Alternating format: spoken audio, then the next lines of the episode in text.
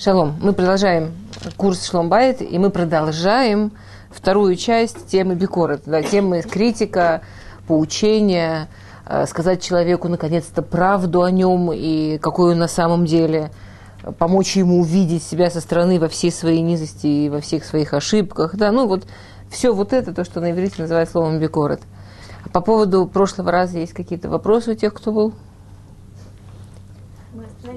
Мы остановились. Да. Я хочу все-таки сделать немножко реверс, для... но я думаю, что я этот реверс сделаю... Я хочу сделать реверс для тех, кого не было. А, и я, я думаю, что так как это вещь, которую я не говорила пока еще в прошлый раз, то есть это будет для тех, кто не был, он сможет войти в тему, а те, кто были, смогут понять ее глубже. Ну, никуда не денешься, когда не был, что-то теряешь, тут деваться некуда. А, как устроен человек. Есть очень интересно вообще вот этот вопрос, как человек растет, как человек продвигается, как человек меняется, как человек становится лучше. Мы же зачем вообще тут собрались? И зачем вообще мы делаем то, что мы делаем, и говорим то, что мы говорим? Мы же как бы хотим, чтобы было лучше, да? То есть почему мы говорим своим близким, что ж ты такой, секой? Не потому что, а потому что хотим, чтобы было лучше – когда меня уже вот уже все вот тут вот я говорю своему, своему близкому там человеку, мужу, ребенку, неважно, да. Ну, ты посмотри на себя.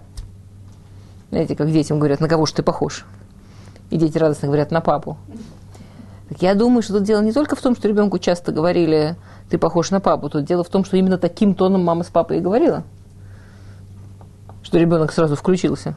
На кого он похож, когда с ним таким тоном говорят. Теперь, на самом деле, это интересная вещь. Вот если представить себе, да, человек, вот есть две ситуации, да, например, человек э, читает историю или смотрит фильм про какого-то очень особенного человека, там, а, большого праведника или какого-то интересного специалиста, вот что-то такое человек с особенными способностями. Вот вы замечали, есть, когда это читаешь, есть чувство. Интересно, интересно, как он это делает, я тоже хочу. Ой, я тоже так могу. А ну-ка, ну-ка, ну-ка, как, как, как это делать? Я тоже туда хочу. А есть читаешь вообще к Тинькову отношения. Угу. Что там на Луне? Даже не очень интересно, что там на Луне. Нет, ну можно иметь представление, как они там на Луне. Понимаете, о чем я говорю? Угу. Рамбам пишет страшную вещь. Рамбам пишет, что человек способен или не способен что-то сделать в своей жизни только исходя из того, каким он себя считает. И человек, который себя считает преступником, нет преступления, которое он не может совершить. А человек, который себя считает хорошим, нет преступления, которое он совершить способен. Рамбам на самом деле говорит фантастическую вещь. Он говорит так. Человек будет что-то делать или не делать не потому, что он такой, или не потому, что э, среда такая, а по единственной причине, каким он себя считает.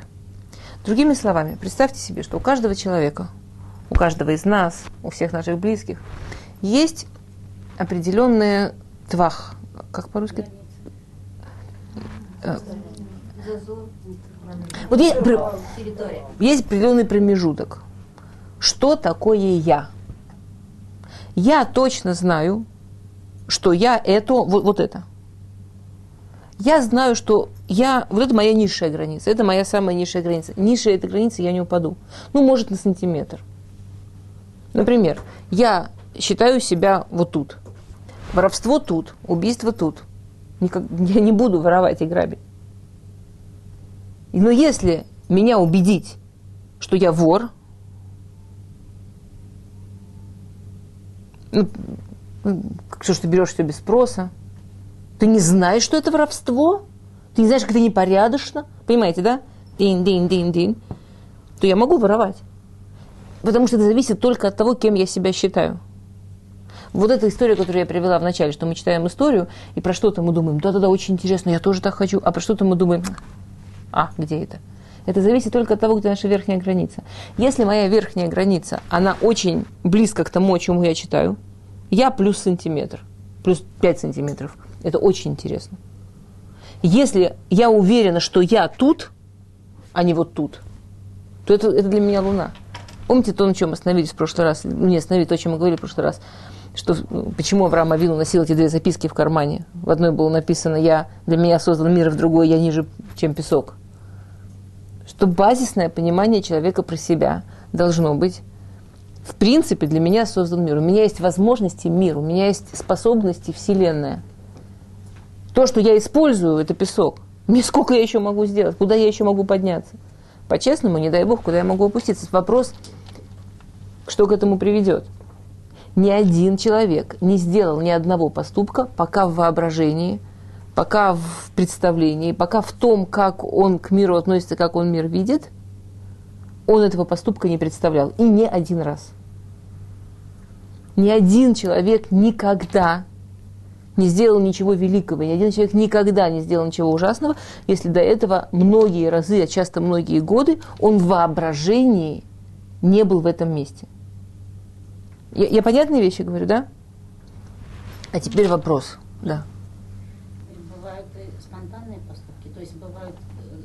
попадает в такую ситуацию или в такие обстоятельства, что он делает то, чего он вообще от себя не ожидал, вообще никогда не думал, что он это сделает. Но он думал, что это сделает герой, с которым он себя ассоциирует. Или он, э, смотрите. Себя он даже вообще как бы туда не мог даже представить себе поставить. Я говорю, давайте так, мы не говорим, я сейчас не хочу в это лезть, потому что на самом деле а, я просто хочу сказать, с точки зрения общества и окружения и вообще обстоятельства, в которые мы попадаем, действительно влияют. И иногда да. мы себя ведем так, что даже себе подумать не можем, что мы так можем себя вести. А... Или делаем то, что... Общество и окружение влияют, но влияют не прямо. Они влияют как раз на наше воображение. Проблема, насколько человек сам себе признается, что, он, что, он, что о чем он мечтает. Или что это не мечта, в смысле, вот я буду сидеть и долго-долго думать, как я, не знаю, сделаю что-то ужасное. Вот я буду сидеть долго думать, как вот я завтра вхожу, и все мои сотрудницы, они между собой сплетничают, а я всегда прохожу мимо, и я не хочу, это не я, это не мой уровень. А мечтаю, вот, хорошо бы посплетничать, как я там стою и сплетничаю. Это не так происходит. Какое-то мгновение у меня промелькнуло, наверное, мне там классно. Какое-то мгновение промелькнуло, а мне что сказать? Процессы, которые происходят в головном мозге, они очень быстрые. Мы хотим говорить о том, что мы засекаем. На самом деле все эти нелогические процессы, они происходят с, с огромной скоростью. Для того, чтобы сделать что-то, к чему человека подводит общество, человеку надо в этом обществе быть. Человеку нужно, что значит в этом обществе быть? Человеку нужно очень хорошо помечтать, ну вот в этом смысле помечтать. Тут попредставлять, там попредставлять как люди делают, там, как, э, если человеку очень хорошо в том месте, в котором он, или просто хорошо в том месте, в котором он, он может двигаться наверх. Если человек чувствует, что в том месте, в котором он ничего не стоит, надо очень мало причин, чтобы он из этого места утек. Я, я, я, я сейчас объясню. Я хочу только сначала мысль договорить, причем тут-то. Куда угодно. В сторону, вдаль, в далекую смотря где человек и смотря куда утечет. Когда мы говорим о бикорет, когда мы говорим о критике, на самом деле, когда мы в следующий урок начнем говорить про то, как поощрять, и про то, как хвалить, и про то, как любить, и про то, как строить близость, потому что только так можно строить близость, это вот это прикол. То есть, получается такой прикол. С точки зрения между, с точки зрения между мужем и женой, мы берем двух людей, очень-очень-очень разных. Они мужчины и женщины, мы про это уже говорили, уже все в порядке. Уже на кошмар, да, уже совершенно разные. Они из разных ментальностей, они из разных семей. Каждый из них честный эгоист, который хочет все тянуть идеал на себя, и тогда им уже достаточно трудно. Для того, чтобы все-таки вся эта система работала, Всевышний сделал две поразительные вещи. Первое, человеку плохо одному. Второе, человек получает кайф от вместе. Есть разные кайфы от вместе. От общения, от разных сторон вместе есть кайф но этот кайф работает только на сближении. Любая критика и так далее, и так далее, вот все, что мы, все, что мы назвали, лам, отдаляет.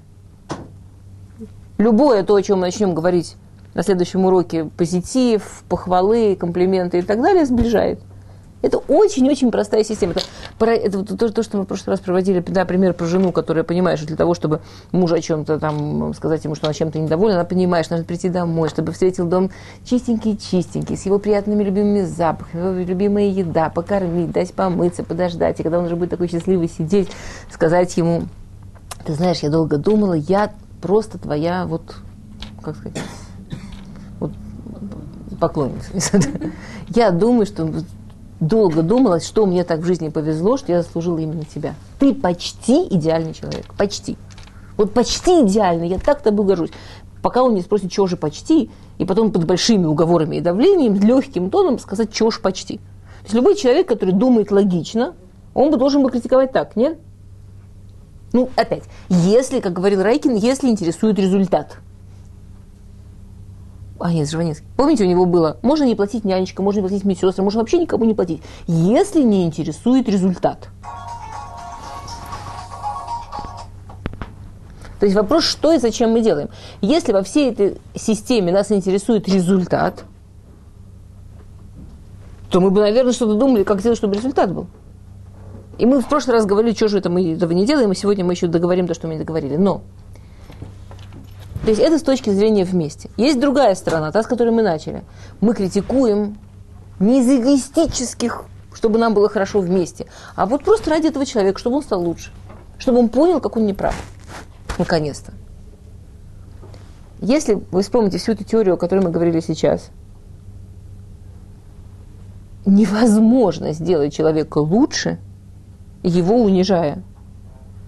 Когда ты говоришь и убеждаешь человека, что он вот такой, такой, такой, единственное, что ты делаешь, ты расширяешь его рамки возможности быть ниже или возможности быть хуже.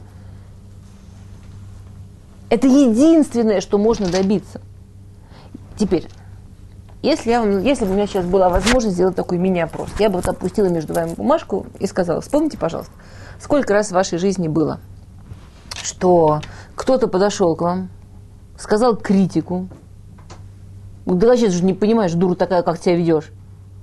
И вы подумали, да, действительно, дура такая, чужие не понимаю. Надо стать лучше. И стали лучше. А? Так вот бывает. Это очень редко.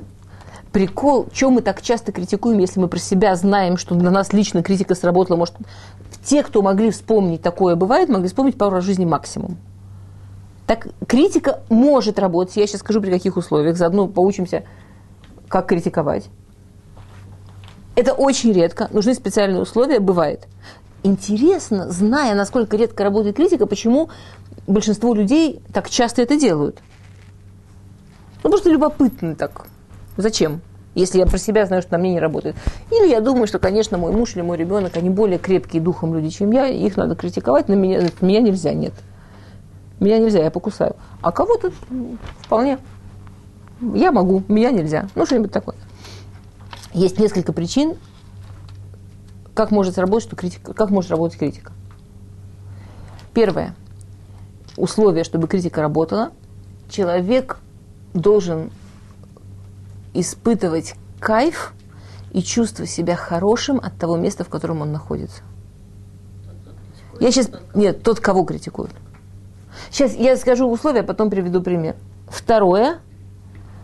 Держите в голове вот эту схему про верхнюю и нижнюю границу, будет понятнее. Второе.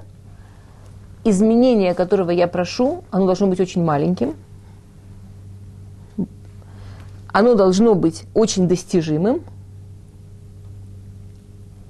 И человек должен чувствовать, что если он это сделает, он станет еще лучше, чем он сейчас, или его жизнь станет еще лучше, а не чувствовать, что если он не сделает, то все станет ужасно. Потому что мы сразу его скидываем на нижнюю границу. Понятно, да? Например, любой пример. Жуткий пример.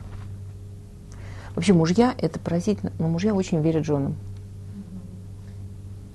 Нам это трудно понять. Нет, нет, там есть очень глубокие всякие механизмы. На самом деле, я думаю, что одно из фантастических подтверждений того, что Тору действительно написал Всевышний, это то, что нет матриархата. Вот Всевышний сказал в Берешит, или шех Чукатех в Уимшольвах, вот, вот, вот и нет матриархата. Ну так подумайте, женщины рожают, женщины воспитывают в самом базисном возрасте, когда вырабатываются все навыки, все привязанности, все-все-все. Как получается, что они в итоге из-под нас вырываются, совершенно непонятно. Я считаю, это чистое чудо. Вот потому что Всевышний сказал, так будет. Вот. И пойди, вот. Иначе вообще невозможно понять. Когда женщина говорит с мужчиной, особенно тепло и мягко, или строго, то есть когда женщина принимает на себя вот эту немножко материнскую роль, что периодически любая жена делает, Муж автоматически, то есть мужу надо сделать усилия, надо очень часто его обманывать, надо очень часто его подводить, чтобы это выключить. Автоматически мужчине легко верить женщине, которая близко с ним. Ну, как, это, у него включаются самые такие, это легко. И, и вообще, это, это, я, вот это я говорила, говорю, это нужно все время помнить. Надо, надо мужчин очень уважать. Потому что нам-то надо справляться с мужчинами, а им-то надо с женщинами справляться. И все, кто пробовали, понимают разницу. У нас никакие, у нас механизмы с папой немножко другие включаются, не обязательно. То есть есть семьи, в которых с, с папой я воль. В, в обычных семьях с папой немножко другие механизмы включаются. Я не хочу сказать, что муж... Правда, меня никто сейчас не понял, что мужья и жены, у них все механизмы идут по папа, отец, мать. Нет, правда нет. Просто, что есть какие-то элементы. Да? Окей. Я, я на всякий случай я испугалась. Теперь, я видела, я не знаю, сотни раз, что жены очень беспокоятся по какому-нибудь поводу. У жены есть какой-то свой внутренний страх. Ну, не знаю, в семье у себя видела, у подружки видела. У нее есть какой-то свой страх. Она очень боится, что что-то случится. И она на всякий случай мужу говорит по этому поводу что-нибудь. Вот, я, вот ты такой. Вот я по тебе вижу, глазки-то забегали. Вот, вот, вот, вот. Вот сейчас ты куда смотрел? Вот ты такой вот. И он ей верит. Зачем она это делает? Зачем это делает? Человек стоит в каких-то рамках. Ну что ты ему раздвигаешь границу? Зачем ты это делаешь? Туда и раздвигай. Теперь, для того, чтобы улучшить, для того, чтобы человек рос наверх, ему уже должно быть в чем-то очень хорошо. Например, муж начал помогать по дому. Начал. Чего-то он помог случайно, ну помог. Я повторю тот пример, который мы говорили, когда говорили про сотрудничество, но сейчас вы поймете систему, как она работает. Муж уже помог. Вот случайно что-то случилось, чего-то он помог. Мешало ему сильно что-то, не знаю, он для нее погладил себе рубашку, неважно. Чем-то он помог по дому.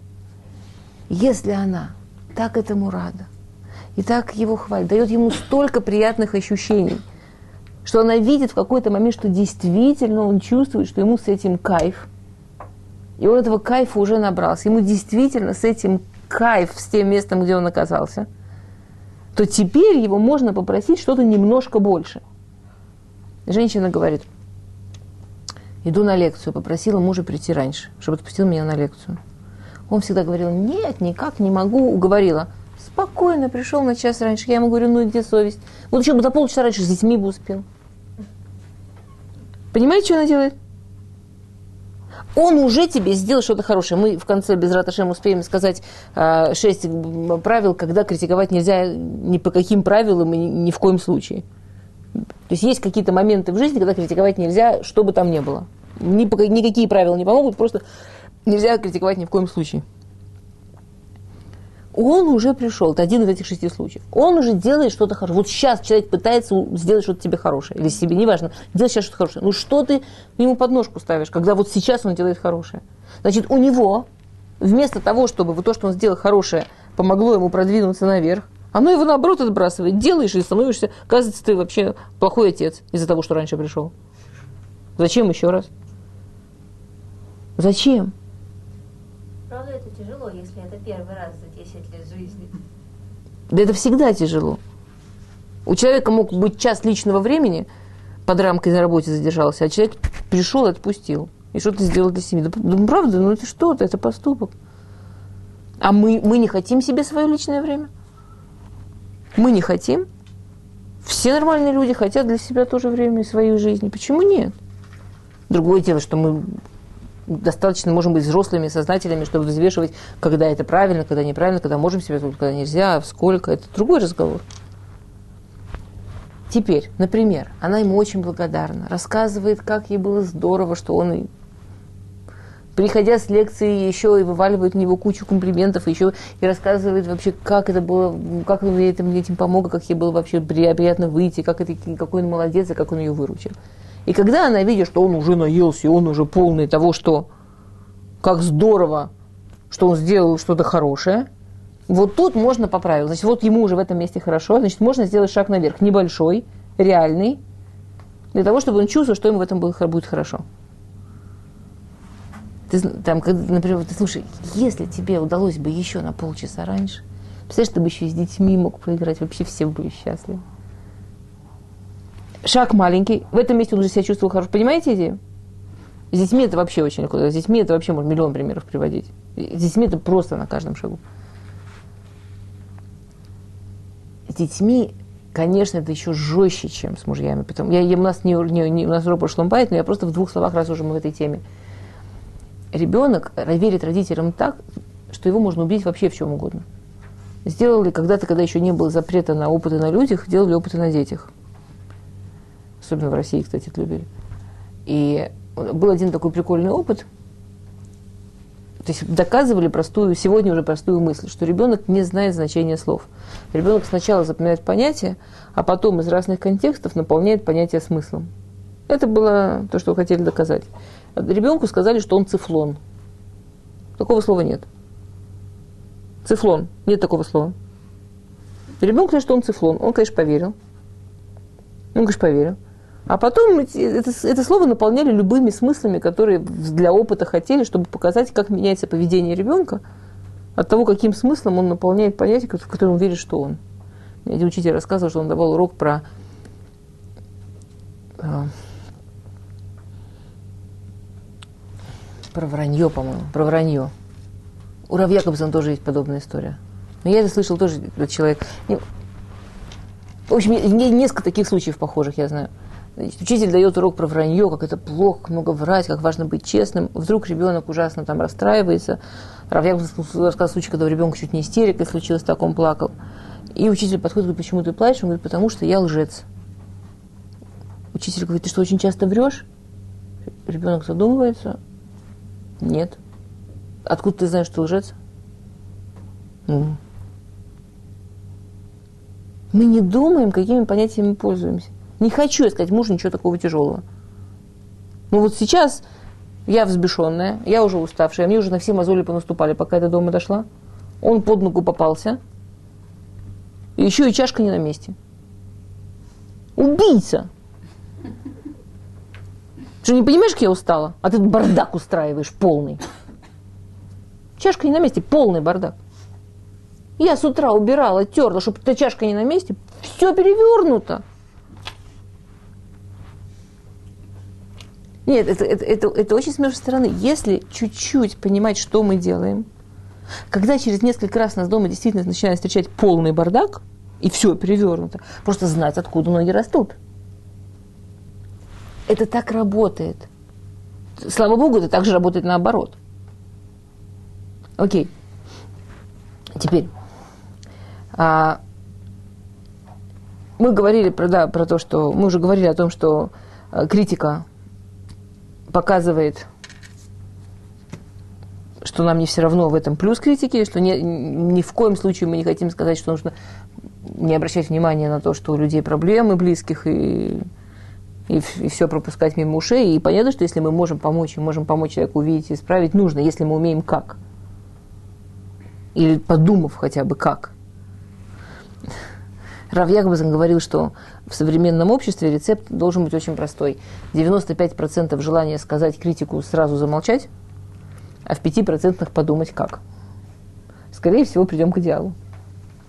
Правда, он говорит, что для того, чтобы до, этому научиться, э, сначала нужно месяц танит дебур. Сначала нужно месяц вообще молчать. Обет молчания на месяц вообще. Смотреть на все, что они хулиганят, смотреть на все, что они творят, на все чашки не на месте, на все смотреть. Ну, значит, записаться на этот месяц в бокс. Или вот нам тут рассказывали, что есть евреи. А? Кикбоксинг. Ну, куда-нибудь, что-нибудь, так, чтобы взорваться не там. Окей. А, теперь, мы говорили в прошлый раз, мы начали говорить о причинах, почему нам так тяжело воспринимать критику и почему нам так важно иногда покритиковать. Да, мы говорили о том, что у нас есть душа, которая Всевышний, и она чувствует, что она одна, и она чувствует, что она единая, и поэтому все, что вступает с нами в Тахару, да, все, что вступает с нами в соревнования, оно нас очень обижает. То есть на самом деле почти каждый человек, который заступает на нашу территорию или нас критикует, вызывает в какой-то момент вызывает, может вызвать, чаще всего вызывает у нас чувство этого самого соревнования, протеста. На иврите есть такая некрасивая пословица «Лама куврим это мет». Знаете? Знаете, лама куврим это мет? Киуломит нагет. Почему мертвецов хоронят? Потому что они не сопротивляются. То есть идея, что если бы живые не сопротивлялись, вы бы... Кстати, ты учитесь перкеавод. Знаете, откуда ты учитесь перкеавод? Это учитесь перкеавод? А? И тпалели бы, что Машель Малхут, Илудаи, Эшитреэл, Хаим Блао. Надо молиться за власти, потому что если бы нет, человек, люди бы друг друга живьем слопали. Почему бы они слопали друг живьем? Только поэтому. Только поэтому. Не наступайте мне на пятки. Что, что значит, что... Хороший вопрос. Чем мне мешает, что другой человек, он другой?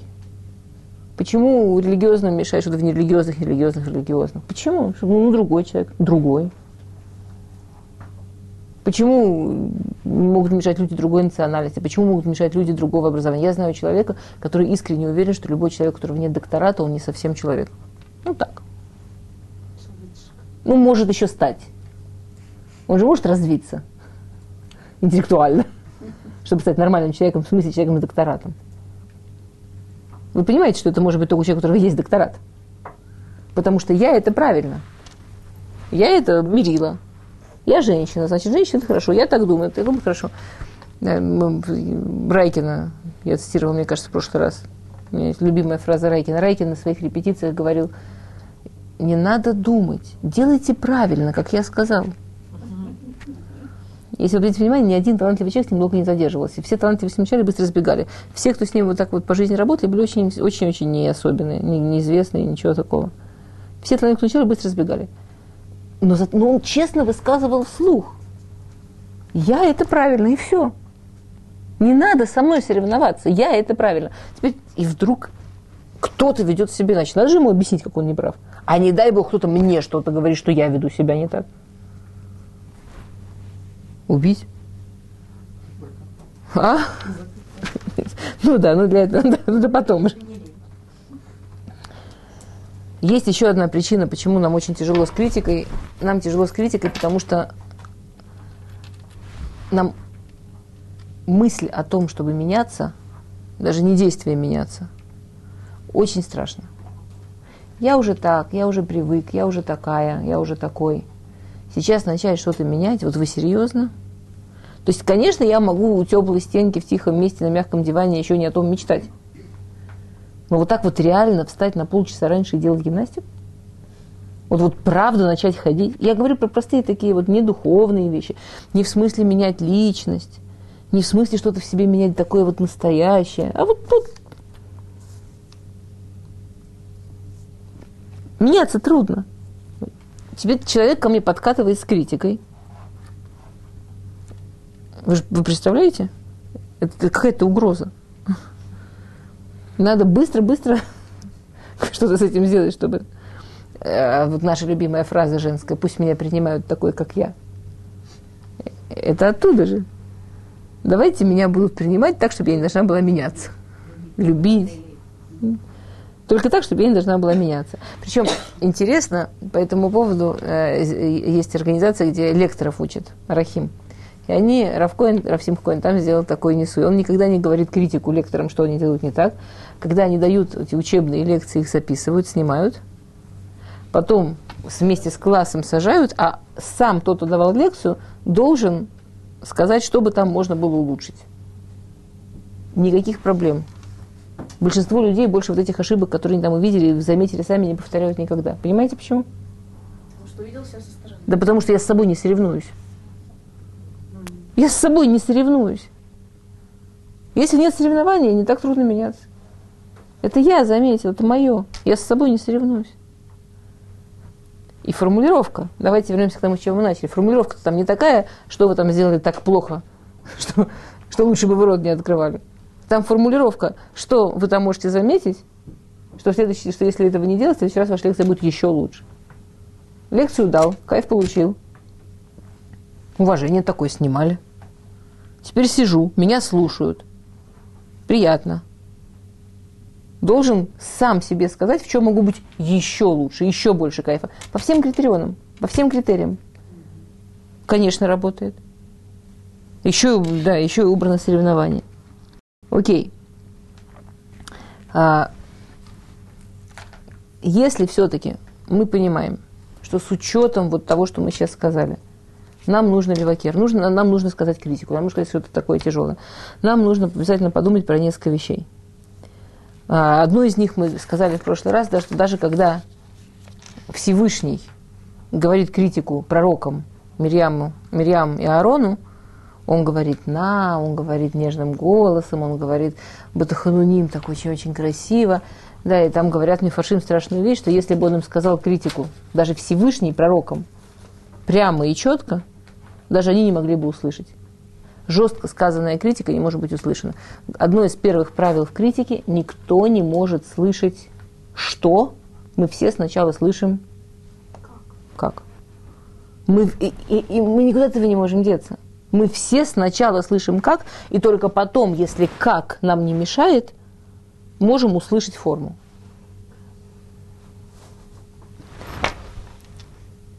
То есть, если я хочу, чтобы эта критика прошла, в первую очередь подумать про что? Э, во вторую, извините, подумать про что? В первую очередь, почему я ее говорю? Что меня заставляет сказать? Если я говорю, это то, о чем мы много говорили в прошлый раз, поэтому сейчас скажу коротко. Если я говорю критику, потому что я устала, потому что я зла, потому что мне нужно лифрок, э, скинуть куда-то раздражение, потому что мне нужно потому что я. Не потому, что мне нужно, чтобы он поменялся, не потому, что я понимаю, что я могу человеку помочь, а потому, что меня довели, меня достали. То это чистое у нас дворим. С точки зрения Аллахи, это абсолютное нарушение еврейского закона, это просто сделать человеку больно. Человеку больно можно сделать действиями, можно словами и так далее. На самом деле, большая проблема – Понятно, что насилие, скажем, родитель дал ребенку какое-то физическое наказание больше, чем это было необходимо. Дал ребенку физическое наказание, и часть того, что он дал, это был его гнев или его несдержанность. Его на небе будут сидеть за насилие. Сделали опрос среди детей, а, которые были в проблемных семьях, они все говорили, что боль от того, что критикуют и говорят какие-то страшные вещи, обвиняют. Знаете, есть, не дай бог, родители, которые говорят ребенку, вот я из-за тебя заболел, я так за тебя переживал. Ну, ужасные всякие такие вещи. Все эти дети обычно говорят, лучше бы били. То есть боль, от, которую мы можем принести словами, она, конечно, намного круче, чем боль, которую можно принести руками. Я не, я не агитирую физические наказания. Это просто это пример. Просто пример такой. Господи, что же я это записываю? Так. Следующее, да, по поводу того, как говорить критику –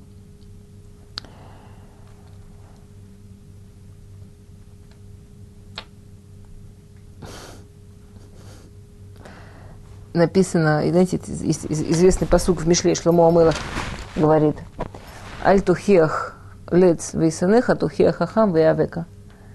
Мы в прошлый раз разбирали с одной стороны. Раши про это говорит, что это такой тест, как узнать, какой, кто дурак, а кто умный. Когда критикуешь дурака, он тебя за это ненавидит. Когда критикуешь умного, он тебя потом любит. Теперь одна из вещей еще другой, другой, другой пируш, э, Айшлиха Кадош, он говорит, что это как критиковать. Он говорит, аль лец, пен ясанеха. Никогда, когда критикуешь, не говори людям некрасивых слов, не говори ему дурак. Он только тебя возненавидит и ничего не поймет, ничего не услышит. Хочешь сказать человеку, что он сделал какую-то глупость, сначала скажи ему хахам, какой он умный. Если человеку в кайф быть умным, то он захочет что-то поменять, чтобы быть еще более умным. Если человек и так дурак, что там стараться? Уже дурак, уже все в порядке. То есть, Если во время критики очень хочется сказать какое-то тяжелое слово, лифиаш, альших, скорее всего, это не поможет. Помните, как наши бабушки проклинали? Я не знаю, как ваши бабушки, я помню, как мои бабушки проклинали. Когда бабушка ужасно сердилась, да, она проклинала так. Чтобы тебе ручки не болели. Ты ж такая умница. Я не хочу сказать, что тон ничего не стоит. И я не хочу сказать, что от того, как сильно она сдерживалась, чтобы сказать вместо того, что хотелось умница, или чтобы у тебя ручки не болели на то, как я убрала. Я не понимала, что там под этим лежит. Я не хочу сказать, что это идеальный способ критиковать, но я понимаю, что моя бабушка выросла в среде, в которой, во всяком случае, очень четко научили, очень-очень вбили, что когда хочешь, чтобы хоть что-то человеку сказать, прям вот не можешь держаться, ну хотя бы скажи слово наоборот. Ну хотя бы скажи хорошее слово, хотя бы, ну хотя бы вреда не будет. А есть шанс, что будет польза. Если еще и с тоном справиться. А, был, был такой случай очень прикольный. Там жена, э, жена была очень большой критик, очень-очень. И вот она пришла с тем, что все на ней, все она сама, муж ничего не помогает, ничего не делает, ни в чем не участвует. И она это ему все время объясняет, и все время объясняет, какой он зверь, вообще, какой он жестокий, и как он ее не жалеет. И, и, и трудно поверить, но чем дальше, тем больше не жалеет. Как ни странно. Удивительное дело. Вот. И мы сделали такой опыт, просто чтобы посмотреть. Мы сделали такой опыт, она должна была на листочке написать вещи, за которые она этого мужа уважает, и которыми нем восхищается, которые в нем нравятся. Потом дать ему, просто дать ему с собой эту работу. А потом у нас с ней был договор, что она, чтобы там ничего не то не сказать, ей было очень трудно этой женщине, она ему смс пошлет просьбу, которую она от него хочет. Ну, там через несколько часов. Вот она была совершенно в шоке. Он просто это сделал, и все. На самом деле, понимаешь, там ничего не было такого. Человек хороший. Люди сами по себе, исключая каких-то очень там социопатов, или... люди сами по себе хорошие. Нам намного приятнее быть хорошими. Нам хорошо с тем, чтобы быть хорошими. Нам себе мешать не надо быть хорошими. На самом деле тоже поразительно. Вот эти женщины, которые очень много критикуют, там, мужей, детей – поразительно, насколько их поступки другие. Эта же женщина в поступках, она замечательная. Она делает такие большие вещи. Она так много помогает, она так много действительно хочет дать тепла. Зачем это все заворачивать в обертку, которую невозможно съесть? Эта же женщина, которая сделала уже гору добра и гору хорошего – и после этого как лазером сердце рвет своим близким критикой. Зачем? Ну, ну ведь ты же такая хорошая, ты столько всего хорошего делаешь. Зачем же ты так портишь, чтобы в итоге все, что осталось, это боль от критики? Окей. А, теперь, когда мы получили критику, когда мы с другой стороны, да, человек получил критику, как реагировать?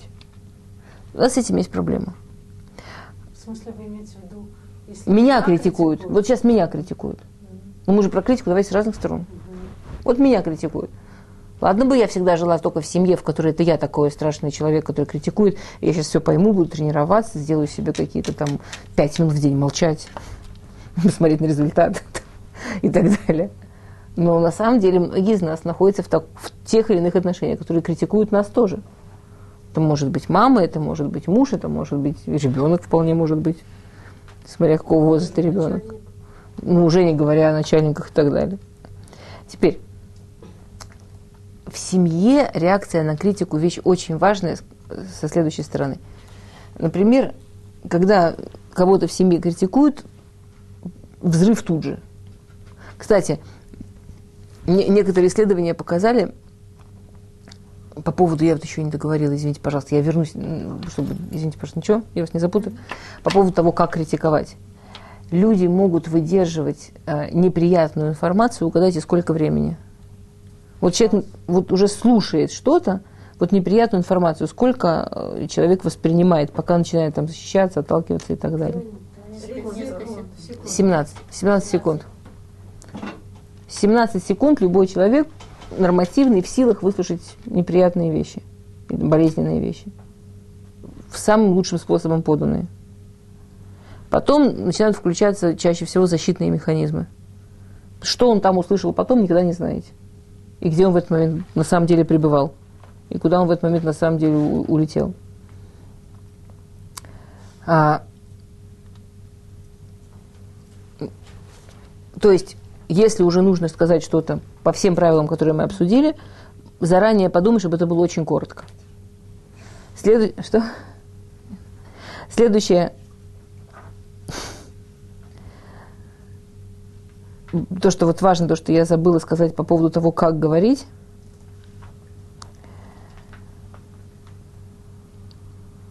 Как, э, как мы строим фразу, это очень важно. Понятно, что как только начинаешь говорить человеку «ты», он тут же чувствует что? Нападение, и тут же начинает защищаться. Все, он уже не слышит, о чем ты говоришь. Ты такой, тут же защита. У кого-то лучше нападение, у кого-то лучше защита уйти в глухую оборонку. Кто как защищается, но тут же защита. Теперь другой вариант. Раньше очень рекомендовали говорить «я». Расскажи про себя. На самом деле проблемная вещь. Потому что про себя можно сказать так. Я такая несчастная. Мне это так трудно. То есть можно начать так жаловаться, или я же это могу, ну я же это могу, ну уже что я у тебя попросила. То есть тут же включаешь что? Соревнование. Тут же включаешь соревнование, тут же опять не с кем говорить. Поэтому на самом деле лучше всего говорить про ситуацию. Не ты садист, не вынес помойку. Измучил меня этим совсем. Не я была все утро такая несчастная, потому что помойка мне воняла. А ситуация. Знаешь, было бы намного там, приятнее дома, если бы помойка была вынесена. Есть тебе не сложно. Потом на самом деле, чем еще прекрасно это упражнение, кроме того, что оно снимает и защиту, и соревнования, это упражнение, упражнение в смысле попробовать потренироваться, говорить не, про, не я и не ты, а ситуация. Оно прекрасно тем, что мы возвращаемся к нашей базисной идее, что прежде чем критиковать, хотя бы немножко подумать как. Если мне нужно переформулировать то, что я хочу сказать без я и ты, то автоматически приходится чуть подумать, и чаще всего это уже получится намного более по-человечески, взвешенно и с хорошим результатом. И еще одно очень важное по поводу того, как критиковать, никогда не говорите, хотя бы никогда не говорите вопрос «почему?». Почему ты так... Опять, мозг работает очень быстро. Неврологические процессы проходят очень быстро. Как только мозг слышит «почему», он честно настраивается дать ответ. Это может быть смешно как угодно, но это на самом деле. Он честно ищет ответ. Сейчас подумаю, почему. Если вам очень хочется, чтобы человек начал оправдываться, спрашивайте, почему. Если вас интересует не чтобы услышали вас и подумали, как меняться, а быстренько нашли причину, почему, конечно. Вообще, почему, это такой сильный вопрос. Почему? Потому что я такой. Вопросы к Творцу. Сильный вопрос, почему вообще? По-хорошему, вот честно говоря, вообще из человеческой речи, конечно, можно исключить. Очень... Можно подумать, мы всегда точно знаем причины почему я это сделал. Уж лучше спросить, там, что, что было нужно для этого, или там, что меня к этому привело, или что я от этого получил. Намного более конкретно, намного больше информации. Зачем будет звучать Даже зачем лучше, чем почему. Почему вот этот вот лама, да, ну, кроме того, что идеальный ответ каха, да, лама, вот это почему, это вопрос, в котором изначально есть или итнасуд, или ну почему ты так сделал? Ну, что, ну, обвинение. Или обвинение. Или в нем есть такой, такая безнадежность, такой наезд. Ну почему? Очень тяжелый вопрос. На самом деле критику лучше вообще без вопросительной интонации, по той же причине. Нашему мозгу на самом деле даже и почему не надо. Как только наш мозг слышит вопросительную интонацию, то есть если... Я очень люблю мама входит в комнату, да, в которой там был спрятан шоколад, один из детей весь в шоколаде. И мама говорит, кто съел шоколад?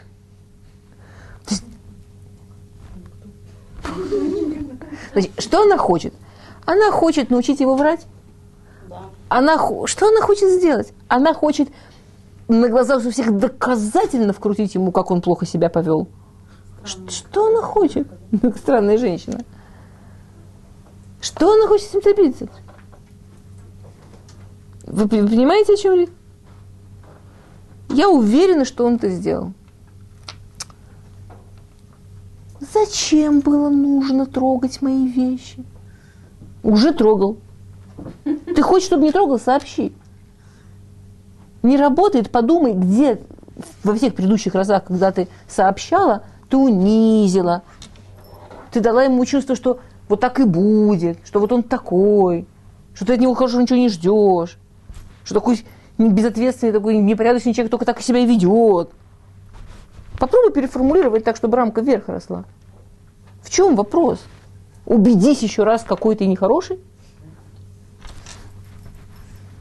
Поставь там печать. Окей, теперь возвращаемся, извините, к недоговоренной подтеме. А, как реагировать на критику? Опять, у нас есть какая проблема? Например, семья, в которой есть много критики. И люди уже находятся вот в таком взаимодействии. Вот я знаю, что как только я начну что-то говорить, тут же будет взрыв. А на этот взрыв я еще как взорвусь. Ну, понимаете, да? И получается очень частая вот такая вот известный, лю, процесс. Да, известный процесс. Любая критика как прелюдия к скандалу и так далее. Если мы хотим сбить вот этот вот известный процесс, во-первых, сфадгуф, язык тела. Обычно, когда нас критикуют, что мы делаем? Или еще вот так. В детях это классно видно. Значит, когда мы слушаем, мы как слушаем? То есть тебя, скажем так, если мы вспомним то, что вот объясняют Мифашим, почему это, если мудреца критиковать, он тебя будет любить. Помните? Там идея такая, что мудрец, он себе говорит – окей, мне это неприятно, мне с этим тяжело, но, может быть, хотя бы процент ценной информации в этом есть. Хотя бы процент посмотреть с другой стороны, на себя, на ситуацию. Можно подумать об этом. Как только получается хотя бы чисто внешне реагировать на критику не как на критику, а как на информацию, тому, кто стоит напротив, очень трудно долго продолжать действительно заводиться, заряжаться и продолжать критиковать а не разговаривать. Разница, да? То есть, например, критикуют, немножко наклониться, молчать. И очень хорошо вот так вот медленно, главное медленно, потому что быстро это медленно так кивать головой.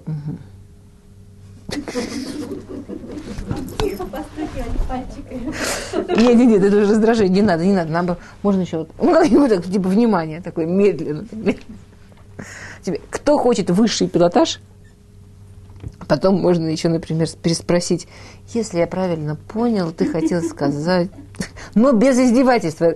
То есть, кто чувствует, что сорвется в смех или издевку, лучше не надо. Но это если хотите высший пилотаж. После этого держаться на вот этой вот критике, которая вот такая вот, по-честному, что вот если я знаю, что у меня в семье, не дай бог, есть вот, вот есть эта болезнь, критикуют люди друг друга, говорят люди друг другу вот больное, болезненное.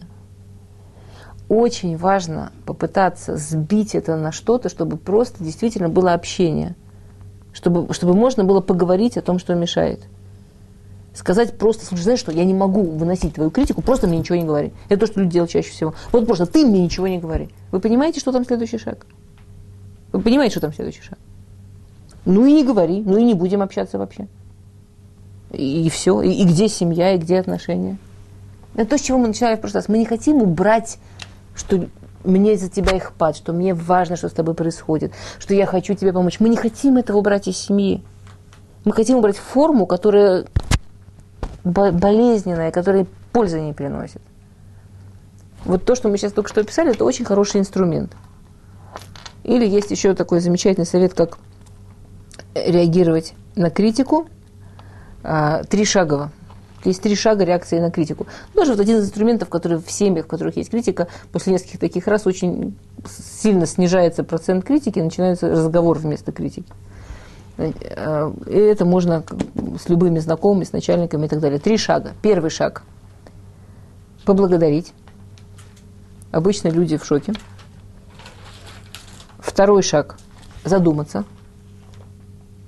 Ну, типа, я хочу подумать, так, так, так, чего он мне сказал, мне важно, что-то интересное. И третий шаг вообще шикарный, чтобы добить. Вот просто. Второй раз поблагодарить. Поблагодарить, задуматься и поблагодарить. Опять, если кто-то думает, что у него это получится издевательски и саркастически, конечно, не надо этого делать. И я не шучу. Я понимаю, что это смешно звучит, но я не шучу. Мы не хотим потерять то ценное, что есть в доме. Мы только хотим помочь этому перейти в полезную рабочую форму. Теперь, сколько у нас минут есть еще?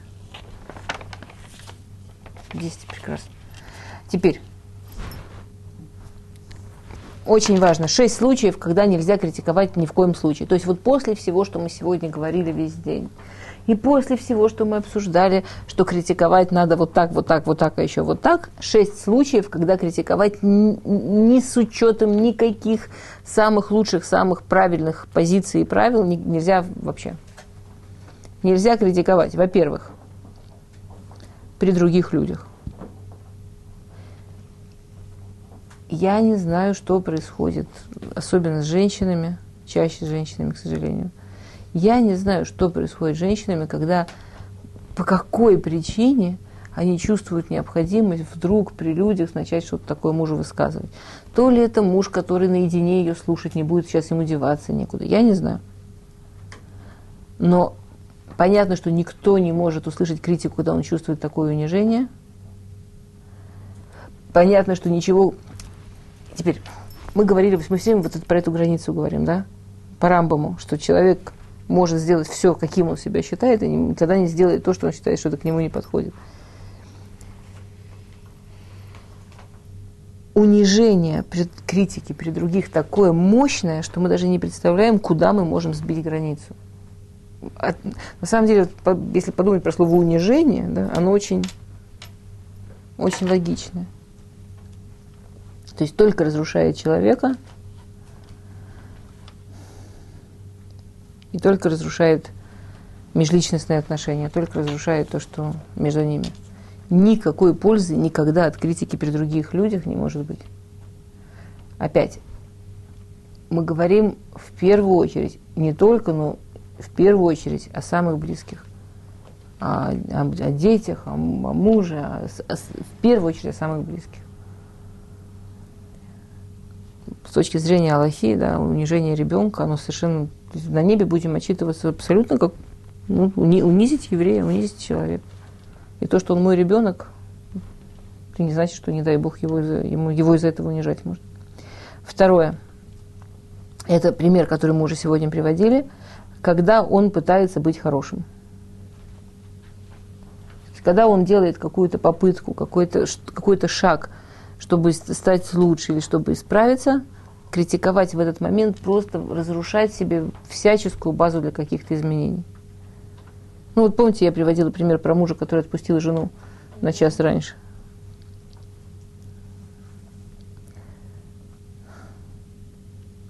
Третье. Перед совместным выездом. Это какое-то очень особенное время для критики. Например, люди собираются вместе на какое-то мероприятие, на свадьбу или еще куда-то.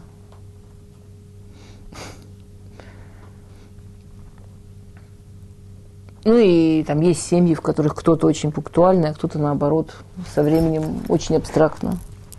Мужчины любят думать, что они пунктуальные, а мы всегда одеваемся. Женщины любят думать, что мы давно готовы, а они как раз зависли. Ну, часто в семьях, вообще всегда, всегда в семье, почти всегда, 99% семей разная скорость.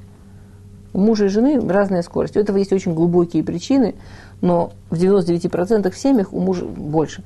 У мужей и жен разная скорость вообще жизни, мыслительных процессов, того, как какие-то вещи схватываются, того, с какой скоростью что-то делается и так далее, и так далее. То есть на самом деле обычно тот, кто быстрее, что бы он сам себе не думал, он более поверхностный, хотя, конечно, он себя так не думает, потому что это обычно женщина, а тот, кто медленнее, он обычно глубже вещи понимает, ощущает, оценивает и так далее. Если это уметь использовать, то получается как раз еще один шаг к тому самому шлемуту, к той самой целостности. это очень обманывает. То, что я могу быстренько-быстренько врубиться и сообразить, собрать какую-то информацию, это не значит, что я ее очень глубоко поняла. Хотя мне кажется, что да. Есть такие всякие вещи, которые нас подводят, которые нас обманывают. И семья должна выйти вместе. Теперь, нам необходимо несколько вещей для того, чтобы вот мы, бы, мы могли жить вместе хорошо. Нам необходимо, чтобы основным фоном, основным воздухом в семье было что-то сладкое, милое, хорошее. Для этого надо, чтобы не было критики, не было скандалов. Ну, вот то, то о чем мы говорим. И нам необходимы живые хавайот. Нам необходимо что-то приятное вместе, сладкое. Ну, вот чтобы что-то классное вместе происходило, хорошее. И вот семья уже куда-то вместе выходит. С точки зрения Торы все очень понятно. Да, мы знаем, что Ецерара, что дурное начало, оно точно знает, где мецва, и именно там, где мецва, оно особенно работает. Именно там, где мецва. Нет такого дня, когда люди ссорятся, как день перед миквой. Самый день, когда неожиданно неизвестно, что выплывает. Потому что следующий день особенно мецва. Вот люди выходят. Сейчас могло бы быть золотое, хорошее, милое время вместе. Обязательно надо начать друг друга зачем-то задевать. Есть всякие вещи, которые если не объяснить, не, не понять. Например, есть женщины, которые перед выходом обязаны быстро начать убирать. Для мужчины это шок. Значит, когда мы были там, могло быть грязно. А когда нас там не будет, должно быть чисто. Для женщины настолько очевидно, что речь идет о том, куда она вернется, и как, насколько она захочет туда вернуться, что многие женщины даже не понимают это объяснить. И мужчины искренне бесятся. Ну, представляете, вот, вот представляете, с вами странное создание, которое готово, чтобы пока она там, там была перевернута, но когда ее там не будет, обязана быть чистой именно когда они опаздывают. Есть, я, я это как пример. Есть куча таких вещей, что если про них не поговорить и их не объяснить, ну, действительно трудно, чтобы они не задевали. Во всяком, никакие, никакой критики, никакого так всегда, никакого так было в прошлый раз и 7 лет назад тоже. И помнишь, чем это кончилось, тоже нет. Это не предупреждение, это критика перед выходом позвольте своей семье, чтобы у нее были какие-то милые моменты. Позвольте своей семье чего, что-то живое, вообще, чтобы хотелось жить. Тем более выезд на отдых. Это вообще. Как семьи умудряются ссориться именно перед выездом на отдых? Вложить столько денег, столько усилий, столько сил, чтобы мощно и радостно поссориться именно когда доедешь. Вот как, вот нельзя и все. Очень хочется высказать, запиши на бумагу. Обязательно все это скажешь потом. Не в, один, не, не в этот момент. Четвертое. Сразу, когда входит в дом. Вот только что пришла с работы, только что пришел с работы. Сразу есть чего услышать. Я слышала, не помню, может, помню, тоже Авсим Хакоин сказал, что он уверен, что пробки – это вещь мистическая, поэтому к положению дорог не имеющей вообще никакого отношения что когда люди едут домой, например, это человек, который знает, что его дома сразу ждет, ему все сразу скажут, то он готов где угодно подольше ехать и как угодно подольше ехать. Он говорит, но есть больше того, еще более духовно. Предположим, муж или, жена, тот, кто уже дома, да, он знает, что тот, кто едет, сейчас приедет и все выскажет. С какой искренностью он молится, чтобы ехал подольше. Ну и как государство, что бы оно в дороге не вкладывало, может такие молитвы перешибить? Искреннюю молитву ничего не перебьет. Какой-то там асфальт нам не поможет. Человек пришел домой, муж, жена, что бы ни было, как бы ни было, закон. Вот пришел человек домой, солнце взошло, особенно когда муж ходит домой, солнце взошло, ура, вот оно счастье несколько там первых метров, куда он именно вошел, хоть как-нибудь убрать, чтобы запах был приятный, чтобы еда какая-нибудь была. Вот когда он расслабится, тогда, если надо, по нашим правилам критиковать. Но дать человеку войти домой – это страшная вещь. Это действует на такие глубокие процессы. Вот это первые несколько минут от входа домой, захочет ли человек вообще туда идти, или будет готов на все, чтобы туда не идти, и на что именно он будет готов. Это, это очень-очень важно. А, пятое. Ни в коем случае не критиковать то, что в принципе нельзя изменить. Нет смысла критиковать рост. Нет смысла критиковать родителей. Он их не переродит. Он их не заменит. Нет смысла критиковать. Есть вещь, нет смысла критиковать. Нет смысла критиковать способности. Нет смысла критиковать тип личности. Ну нет смысла. Значит, это просто делать больно просто так. Значит, это точно то, за что на небе придется давать отчет как насильнику за насилие. И последнее, самое, ну, в каком-то смысле очень-очень важное. Я не хочу сказать самое, потому что все эти вещи, они важные. Но шестое очень-очень важное. Никогда не критиковать прямо перед выходом из дома. Никогда ни за что. С чем человек вышел в дорогу. Это не, не повторяет? Нет, было перед тем, что семья вместе, вместе куда-то едет на какое-то развлечение. А сейчас вот это, это очень-очень важно. Человек выходит утром на работу, в школу, ребенок выходит. А, была такая, была такая теория, называлась симоним. Лекции про нее, всякие видео были, может, кто-то видел. Что он прямо, этот профессор, он прямо это показывал монетками. Ну, представьте себе, что вот ребенок встал, или там человек утром встал, его уверенность в себе, его ощущение себя, ну, там, ну, такое-то количество асимоним. Предположим, его перед выходом поцеловали, обняли, сказали, какой он самый лучший, всыпали еще асимоним. Он вошел в автобус, его обхамили несколько асимоним. Пришел, там, если ребенок в школу, муж на работу, ему там еще что-нибудь сказали, проект не то, проект не так, еще нет, еще нет.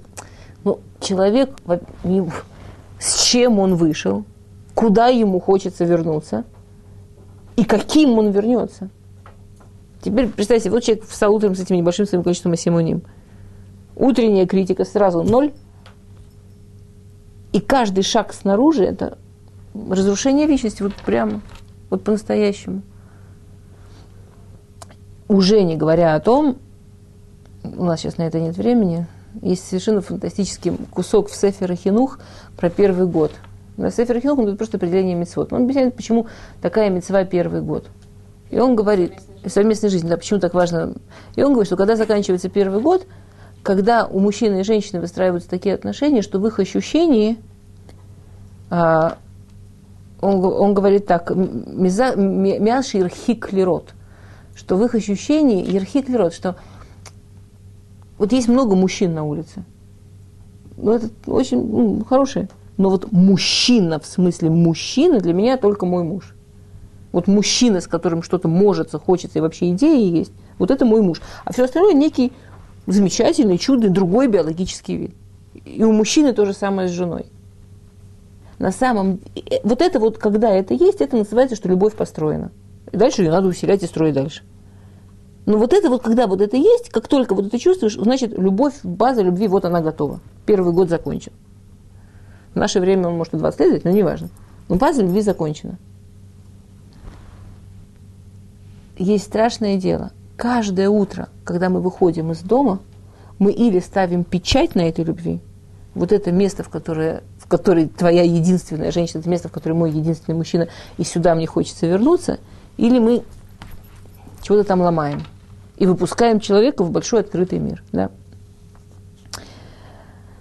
То есть, в общем, если все, что мы сегодня говорили, вот все, что мы сегодня говорили, сформулировать одной фразой,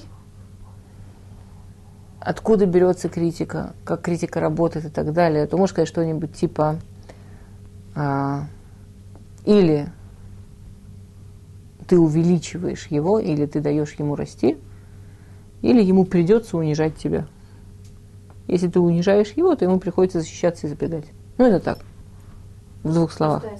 Раф Котлер по этому поводу... У меня есть еще минута, чтобы закончить для окончания. Раф Котлер, он говорил такую маленькую, как, ну, как басню, не знаю, ну, маленькую такую штучку.